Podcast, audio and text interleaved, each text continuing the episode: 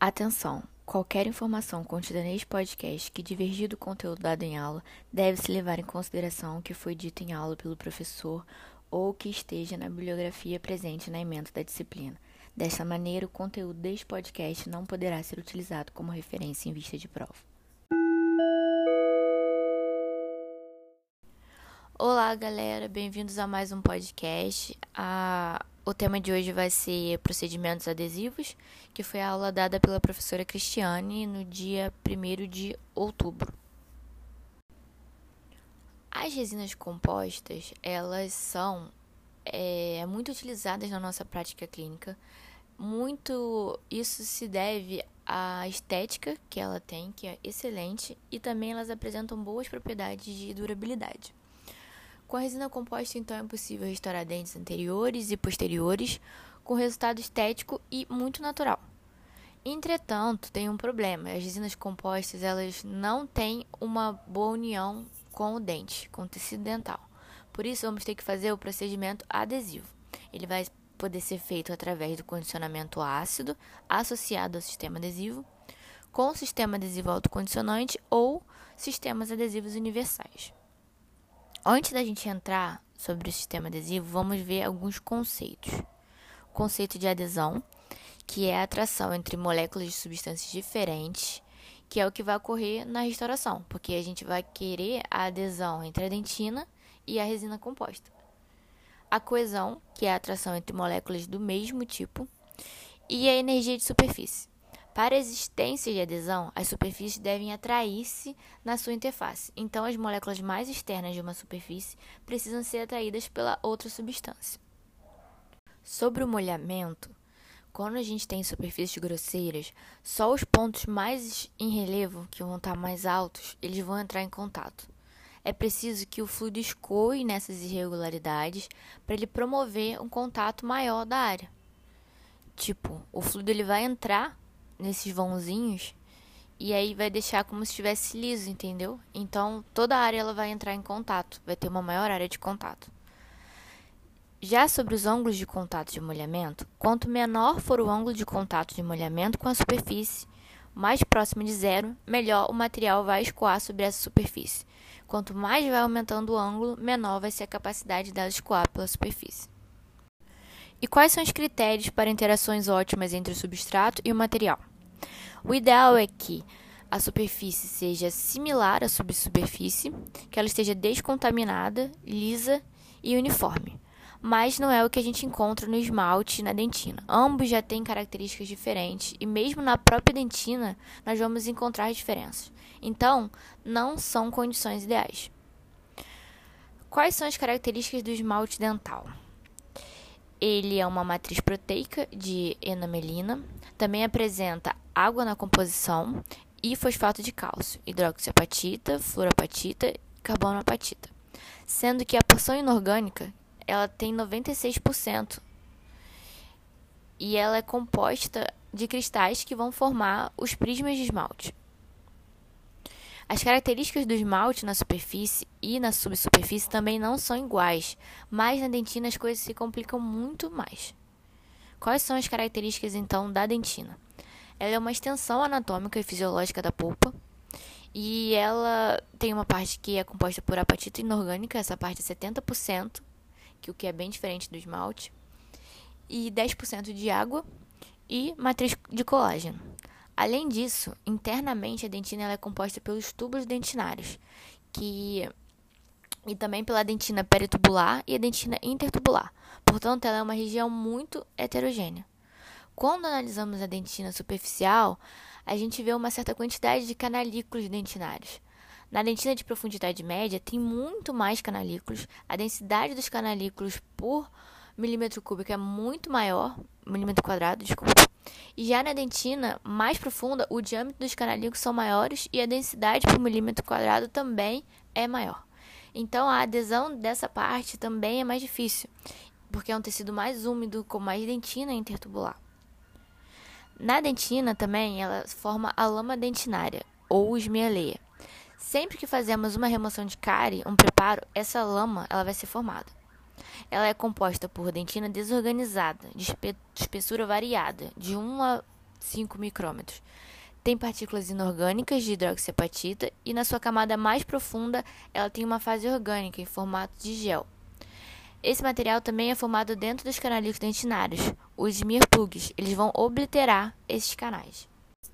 Como é feita a adesão ao esmalte? Desde 1955 que foi proposta a aplicação de ácido fosfórico no esmalte. Então, o condicionamento ácido do esmalte ele cria porosidades na estrutura dos prismas de esmalte. Então, após o condicionamento ácido, a resina, em seu estado monomérico, ela penetra ali nos microporos do esmalte e encapsula os cristais remanescentes, o que possibilita uma boa união ao esmalte dentário. E qual é o objetivo do condicionamento ácido do esmalte? Limpar a superfície, remover a lama do esmalte, aumentar a rugosidade e aumentar a energia livre de superfície. O tempo de condicionamento ácido do esmalte vai ser de 15 segundos a adesão do esmalte ela já apresenta resultados previsíveis e duradouros utilizando condicionamento ácido e sistema adesivo. Já a adesão à dentina, ela é bem mais complexa e ela tem sido muito estudada. Sobre a classificação dos adesivos. Ele tem uma classificação de cronologia de introdução, que é por gerações. Ele pode ser classificado pela forma de tratamento da esmeleia, pela presença de flúor pelo sistema de ativação, pelo solvente, pela a presença de carga. Então vamos ver a classificação através da cronologia de introdução, que são por gerações. A primeira geração é de 1956, que é com ácido glicerofosfórico de metacrilato. A segunda geração é da década de 70, que é com fosfatos polimerizáveis mais BGMA. Nessas gerações se encontrava uma ligação iônica com cálcio da hidroxiapatita, mas ela era fraca porque ela fazia ligação com a esmieleia. E aí tem uma baixa resistência de união à dentina. Ou seja, o que é a baixa resistência de união? É o quanto o sistema adesivo permanece unido antes de se romper. E já que a união era feita com esmieleia, tinha uma baixa resistência de união. Já o de terceira geração, ele é do final da década de 70 e início da década de 80. E nesse caso, a esmelia ela passou a ser completamente removida ou modificada para permitir que o adesivo ele penetre ali na dentina. Então passou a usar um agente condicionador, que é denominado primer, e ele tem a função de modificar a esmeleia, interagir com a superfície da dentina e melhorar o contato e a união do agente adesivo com a dentina tratada. O de quarta geração, ele é da década de 80 e começou o condicionamento ácido total. Começo a condicionar a dentina, vai remover a esmieleia, vai abrir os tubos dentinários e vai aumentar a permeabilidade e desmineralizar a dentina. Quando o ácido fosfórico ele é aplicado na dentina, os tubos dentinários ficam abertos, uma trama de colágeno fica exposta, o que favorece a penetração do primer e do sistema adesivo, e o imbricamento mecânico para conseguir a adesão da dentina. Sobre os primers, eles são utilizados após o condicionamento ácido e contém monômeros hidrófilos, que ele tem afinidade com a água, porque a dentina é úmida, então ele tem que ser uma substância que tem afinidade com a água. Eles são dissolvidos em água, álcool ou acetona. Esses primers ele tem propriedade de deslocar água e tem propriedades voláteis para carrear e espalhar os monômeros.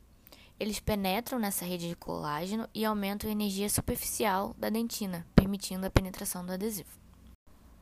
Os adesivos, então, eles vão ser aplicados em seguida, depois do primer. O adesivo ele contém monômeros hidrófobos que vão se ligar na resina composta, que é o BGMA, TEC-DMA, o DMA. Eles penetram na região desmineralizada da dentina. Eles copolimerizam com o primer e formam a camada híbrida. A camada híbrida é o principal mecanismo de união à dentina. Ele é a zona de interdifusão entre a resina e a dentina, que promove a união micromecânica entre o sistema adesivo e a camada superficial da dentina desmineralizada. Já a quinta geração foi introduzida ainda na década de 80 o sistema adesivo de condicionamento ácido total de frasco único foi, começou a ser utilizado.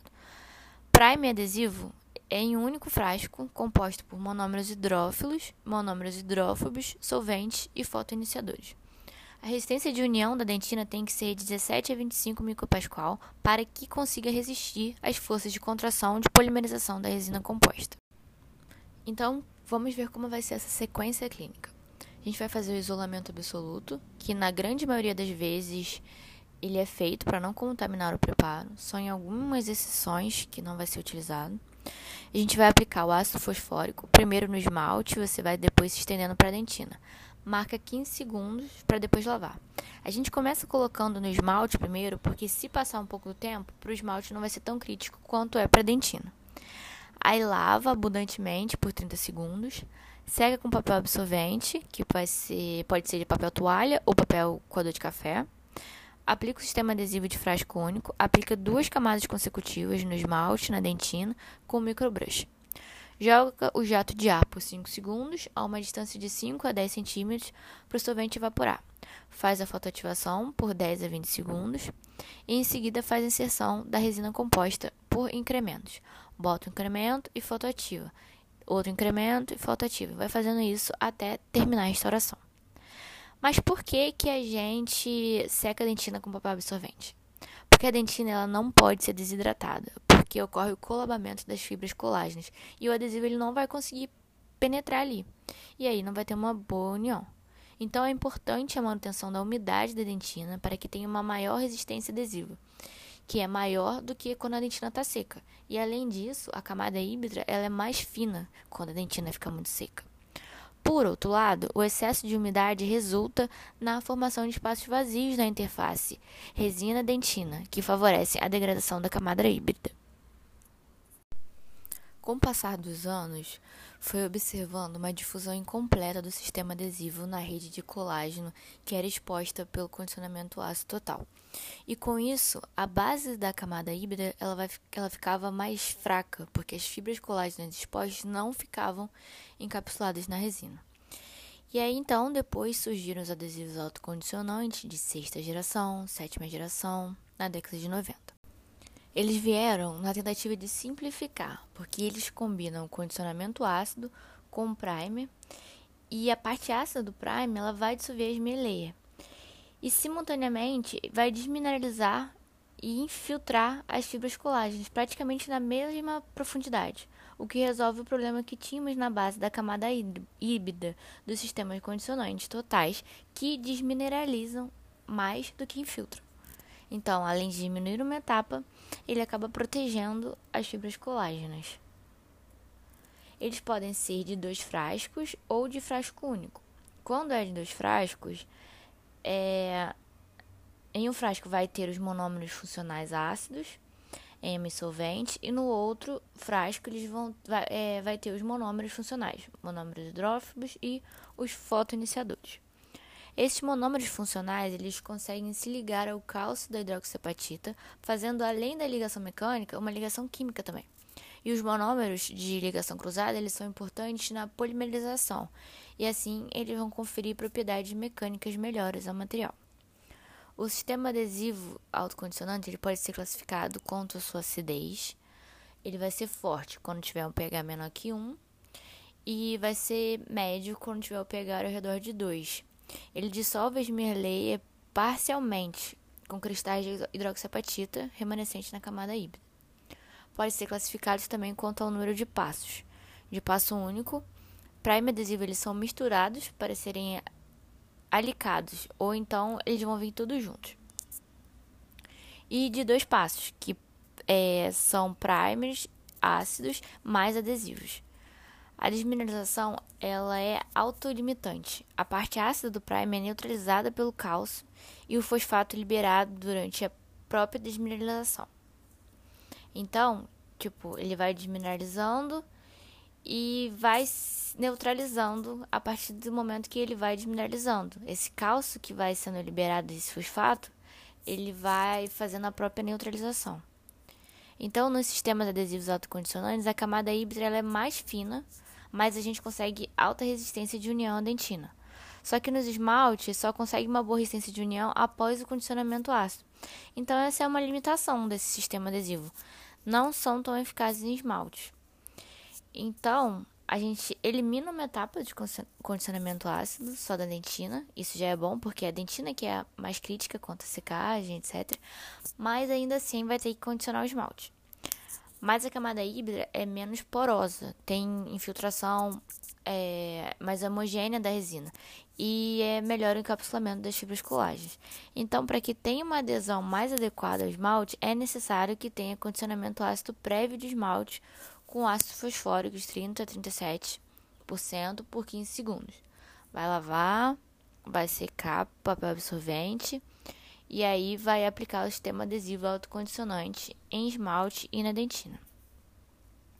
Então, vamos ver qual vai, como vai ser essa sequência clínica do sistema adesivo autocondicionante. É, vai fazer isolamento absoluto para não ter contaminação, aplicar o ácido fosfórico no esmalte, espera 15 segundos, lava pelo dobro de tempo, que são 30 segundos, seca com papel absorvente, tanto esmalte quanto a dentina, e em seguida aplica o primer autocondicionante no esmalte e na dentina.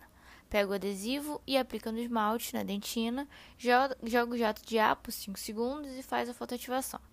Inicia então a inserção da resina composta por incrementos e fotoativa cada um deles até completar toda a restauração.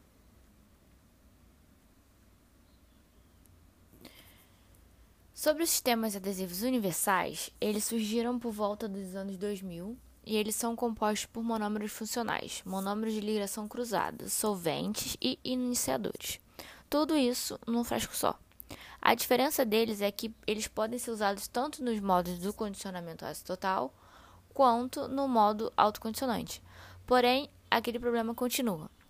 Só consegue uma adesão adequada ao esmalte se fizer o condicionamento ácido prévio com ácido fosfórico por 15 segundos. Já em dentina, ele pode ser usado dos dois modos. A aplicação clínica do sistema adesivo universal no modo de condicionamento ácido total vai ser feita da mesma forma do condicionamento total de frasco único. Na dentística da UF, nós vamos preconizar autocondicionante em dentina mais condicionamento ácido do esmalte vai ser só em cavidades profundas classe 1 e classe 2 e em cavidades classe 5. Isso vai diminuir a sensibilidade pós-operatória e a camada híbrida vai ficar mais uniforme. Nas demais cavidades, a gente vai preconizar o condicionamento ácido total. Nunca, em hipótese nenhuma, autocondicionante em esmalte e dentina.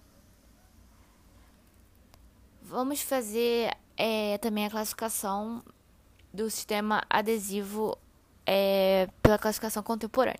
Sistema adesivo de condicionamento ácido total, de três etapas, ácido, primer e adesivo e de duas etapas: condicionamento ácido mais adesivo de frasco único. Sistema adesivo autocondicionante pode ser de dois passos ou de passo único. E tem os sistemas adesivos universais. Em relação à esmirleia, sem tratamento da esmirleia, remoção parcial ou modificação da esmirleia ou remoção total da esmirleia. Já quanto à presença de flúor, tem com flúor e tem sem flúor. A ideia dos com flúor é prevenir a presença de cárie recorrente. Já quanto ao sistema de ativação, tem os quimicamente ativados, os fotoativados e ativação dual, que é química e por luz. E, e tem também quanto ao tipo de solvente, que pode ser a base de água, de álcool ou acetona. Os mais utilizados e que têm os melhores resultados são a base de álcool. A longo prazo, a literatura tem mostrado que ocorre uma degradação dos componentes resinosos da camada híbrida. Ocorre também uma degradação das fibras colágenas por metaloproteínas da matriz e cisteíno-catepsinas. E também tem um problema que pode ocorrer a cárie secundária. Então, basicamente, o resumo foi esse. Eu espero poder ter ajudado vocês e até o próximo.